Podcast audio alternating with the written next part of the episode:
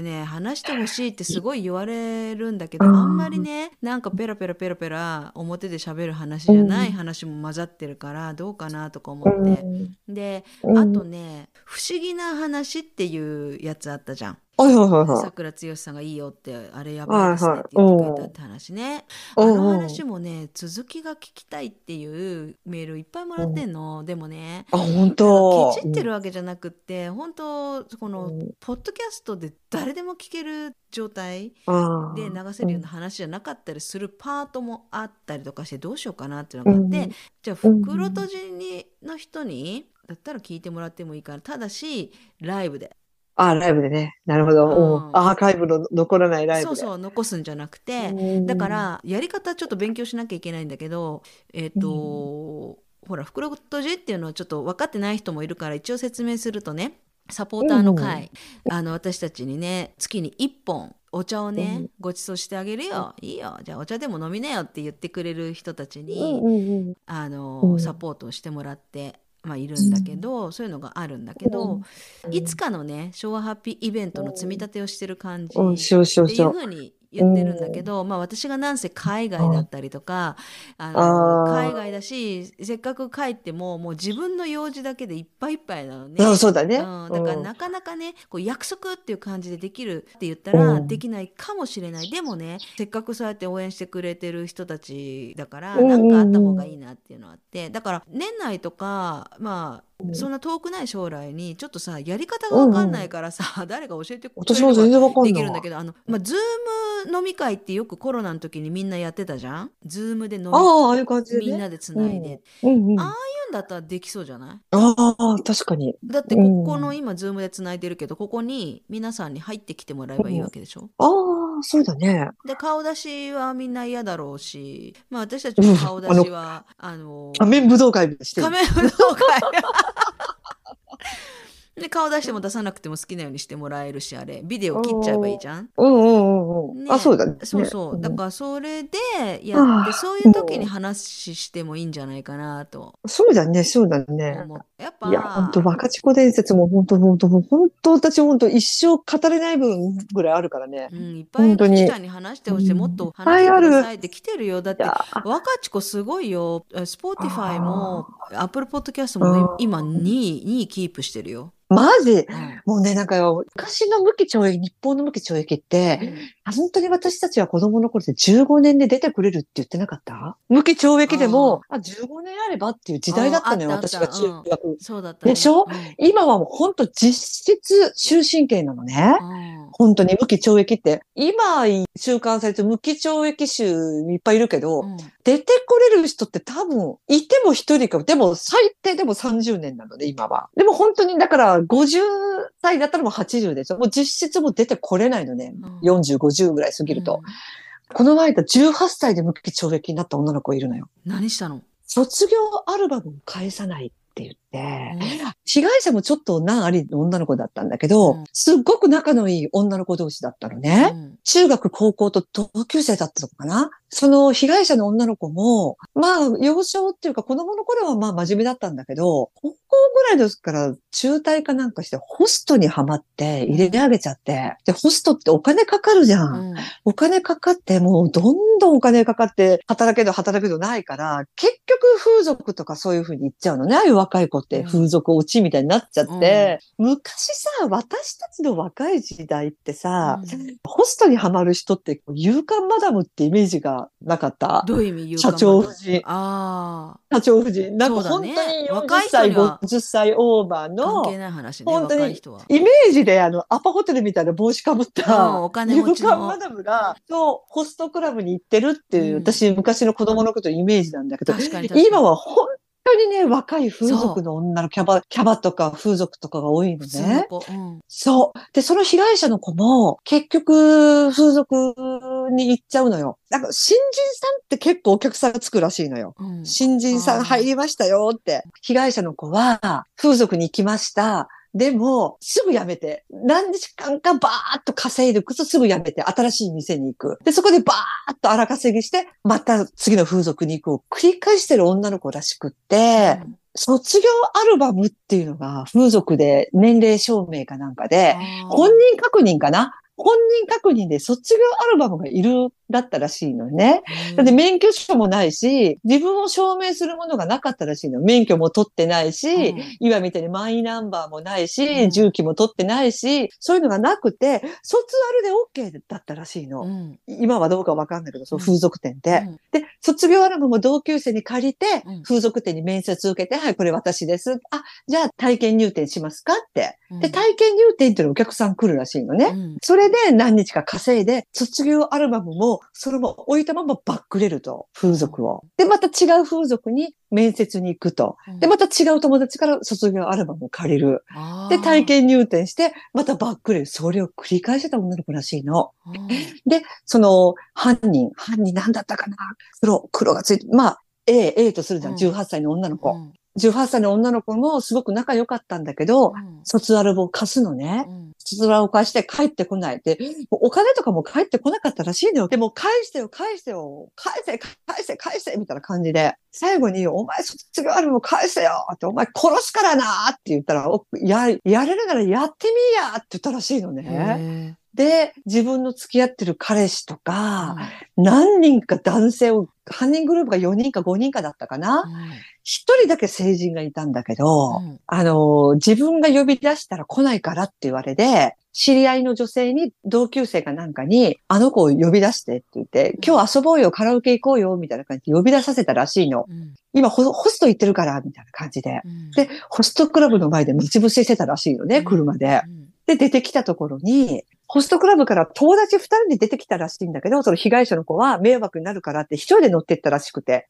で、その犯人グループの車に乗せて、もう殴る、蹴る、もう根性焼きはする。もうすごかったらしいの、車の中で。あで、山の中に行って、穴掘って、お前は今から死ぬんだぞって。で、もうお願いします。助けてください。助けてください。命乞いをして、ー穴に、もうね、生きながら、どんどんどんどん土をかぶし、卒業アルバムがきっかけで。で、結局、18歳の女の子で、今無期懲役だよ。一生出てこれない今の子。もう今ね、無期懲役は、日本では実質終身刑だから。少女生き埋め事件そ。れ最近？えーっとね、5、6年前かな。は5 6年前もう LINE で大喧嘩。返せよ、卒アル返せよ、お前殺すからやれるのやってみや、って。だからさまあそのうん殺された子もよからうん。ぬ態度が悪いけどよからぬなのよ。ね。よからぬ態度だね。だけどさ本当に日常的にさ起こり得るちっちゃなさうん些細な出来事からすごい殺人事件にまであの発展するうんこの間話してくれた鍵をさ鍵を忘れたとかさスマホを忘れたとかんそういう話から殺人事件に巻き込まれた人たちもいるけどそういうなんていうの友達同士のちょっとした喧嘩でその若い人たちだらしない人たちっていうのはさあの約束破ったりさ物を返さなかったりさ嘘を言ったりとかそういうことまあ言っちゃ悪いけどそそうういうことしょっちゅうしあるじゃん。そそういう子いっぱいいるじゃん。だらしない子増えてるって言ったら言い方悪いけどいっぱいいると思うのね。うん、だからやっぱまあさ人んちの子のことは分かんないけど自分の子供なり自分の子供の周りとか自分の周りにいる子供たちにはさそういうのはやっぱ良くないよってうん。自分がそうでもダメ自分がそうだとそういう人が集まってきちゃうしね。え。そういう友達に近寄っちゃいけないし。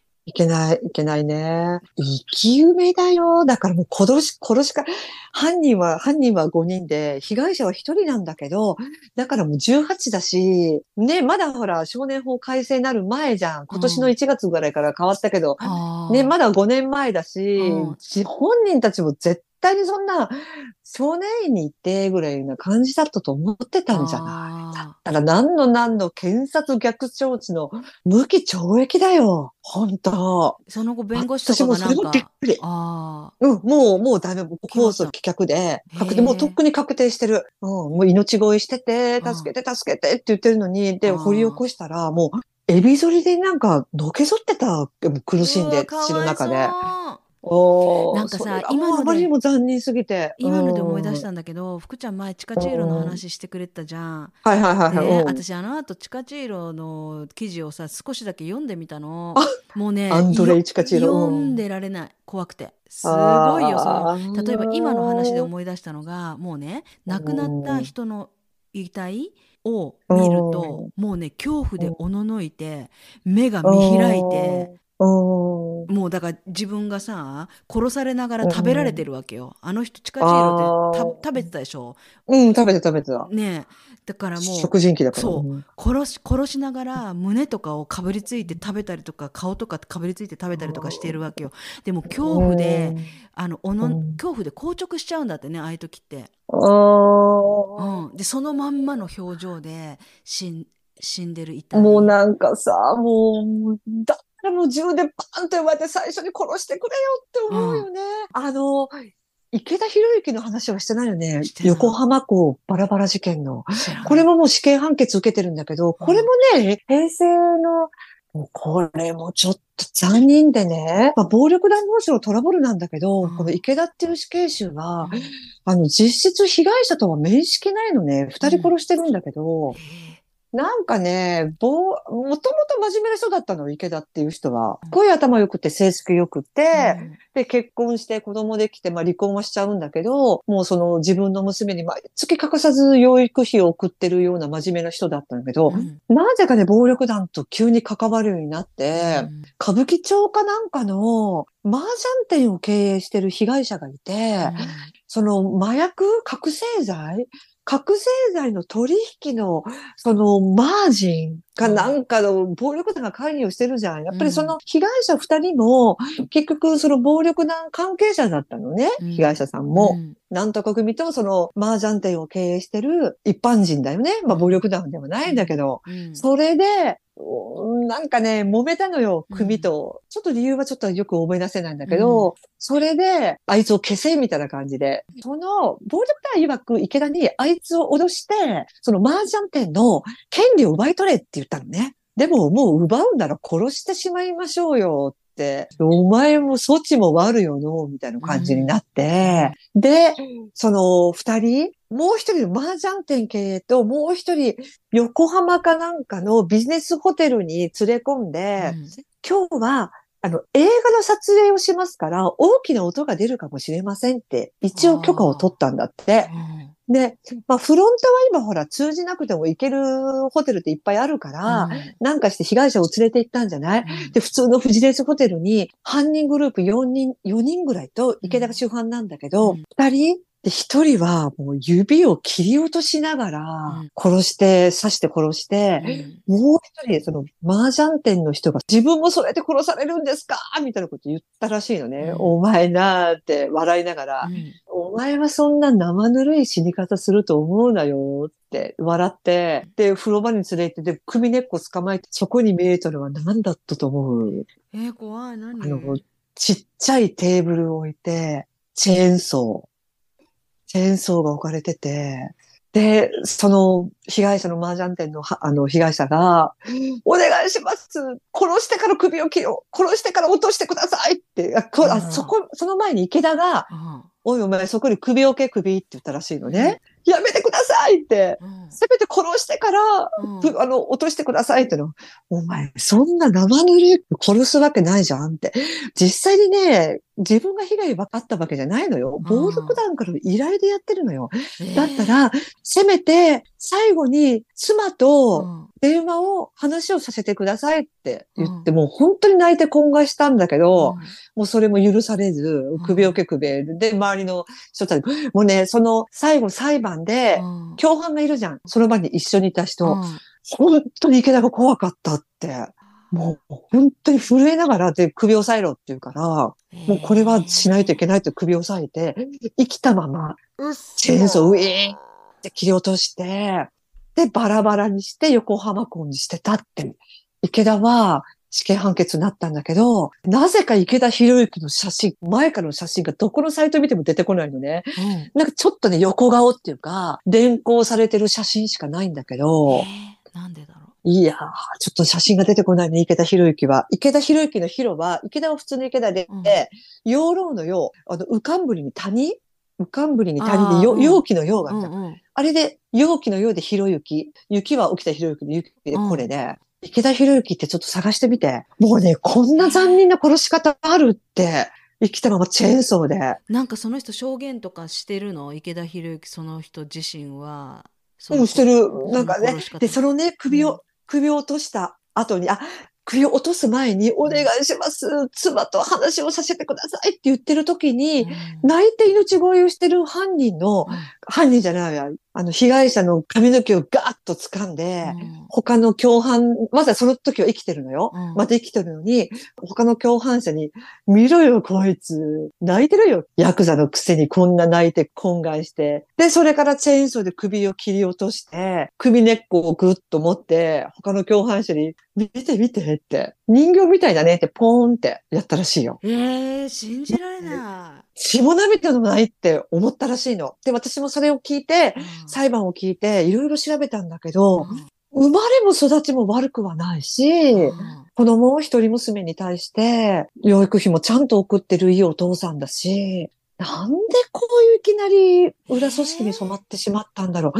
池田に何があったんだろもうしっかう。りうん、でも、うん、まだされてない。まだされてない。横浜港バラバラ事件。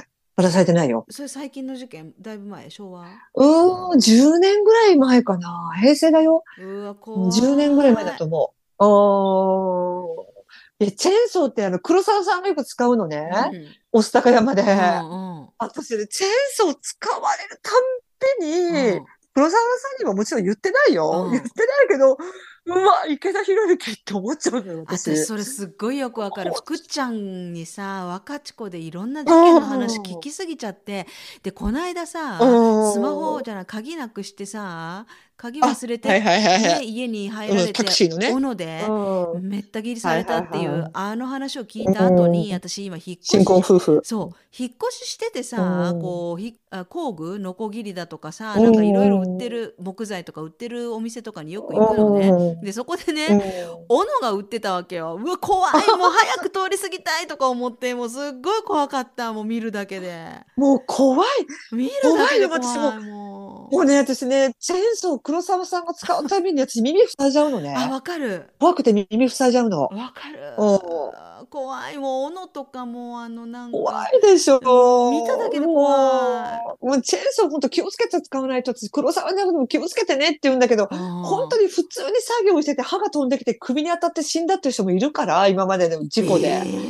怖いのよ、弾いて。なんか硬いものでだってパーンと弾いて、チェーンソーが。と折れて歯が折れて、あうん。ーあ歯が折れてじゃなくてう、ん。チェーンソーを持ったままわーっと切るよね。うんうん。で、何か石岩かなんかに当たっちゃって、うん。ちょっと弾いて、あチェーンソーがだから180度回転するのね。あ怖っ。そ、それで自分の首、いや、首じゃない、太ももだったかな。うん太ももをバーッとやって、亡くなったっていうおじさんもいるよ。それも全国ニュースに怖い福ちゃん絶対やっちゃダメだよだから私もほら、手切ったじゃん。ああいうので、刃物って怖いのね、私。刃物怖い。いや怖い。ぐるぐる回る刃物が怖い。本当斧も怖いし。